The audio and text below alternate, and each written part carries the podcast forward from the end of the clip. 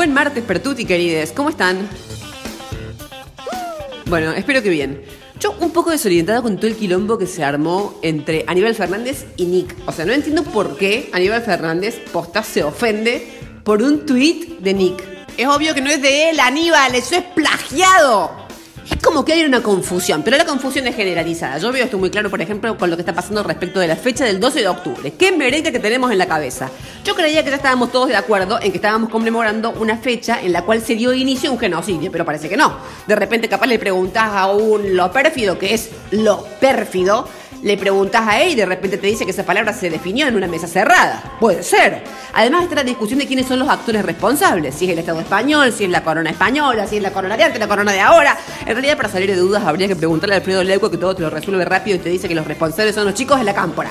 Con él no tenés sorpresas. Che, el que parece que se llevó una gran sorpresa precisamente es el rey, que hoy, en el desfile militar que se estaba haciendo allá en España, parece que han recibido todo tipo de insultos. Él, la esposa, la hija, el presidente. Viste, era una cosa como que traidor, viva, porque a su vez había gente que lo apoyaba. O sea, había como una mezcla de, viste, el pueblo estaba como también confundido, diverso, te digo, el pueblo. Era como ladrón, viva, salud, asesino. O sea, era como, ¡ah! Y él, viste, ponía cara así como de gracia, pero a su vez como con una expresión medio Hannibal Lecter, como para no decepcionar a nadie. Era como todo un arrebato cara de gato. Y ahora que dije cara de gato y que estoy precisamente en España, no puedo menos que acordarme de José María Aznar, que vieron que se quitó el bigote y quedó como con una cara medio como de Rafa Nadal. Como de Rafa Nadal después de una tormenta de meteorito, pero Rafa Nadal al fin. O sea, precisamente Rafa Nadal al fin. O sea, el fin de Rafa Nadal. Eh, bueno, todo esto José María Aznar eh, le ha pedido al Papa que pida perdón por haberles pedido a ellos que pidan perdón. Y el Papa se calentó y dijo, mira si voy a pedir perdón, pedirme perdón vos a mí por pedirte que te pida perdón por haberte pedido que pidas perdón. Y él dijo, pero mira si voy a pedir... Bueno, y así están hace como 15 días.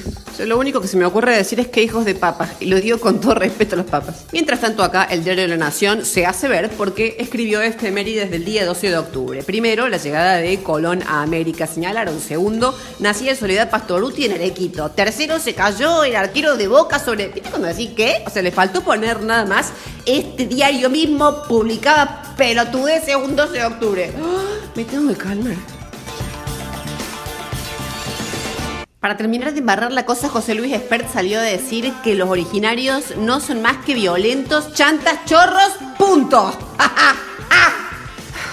Vos sabés que pensé en cerrar la columna, hacer una explicación de la diferencia entre la noción de colonialismo que alude a la forma de administración del Estado, o sea, a lo colonial en los gobiernos y colonialidad como ese término que se usa para entender cómo se ha reproducido en la trama cultural esa misma pauta colonial. Y después pensé, no, la verdad es que ante esto que dijo José Luis Espert, lo que voy a hacer es recoger la flor y decir sobre esa gente que así se refiere a las comunidades indígenas. A ellos les digo violentos, chantas, chorros, punto.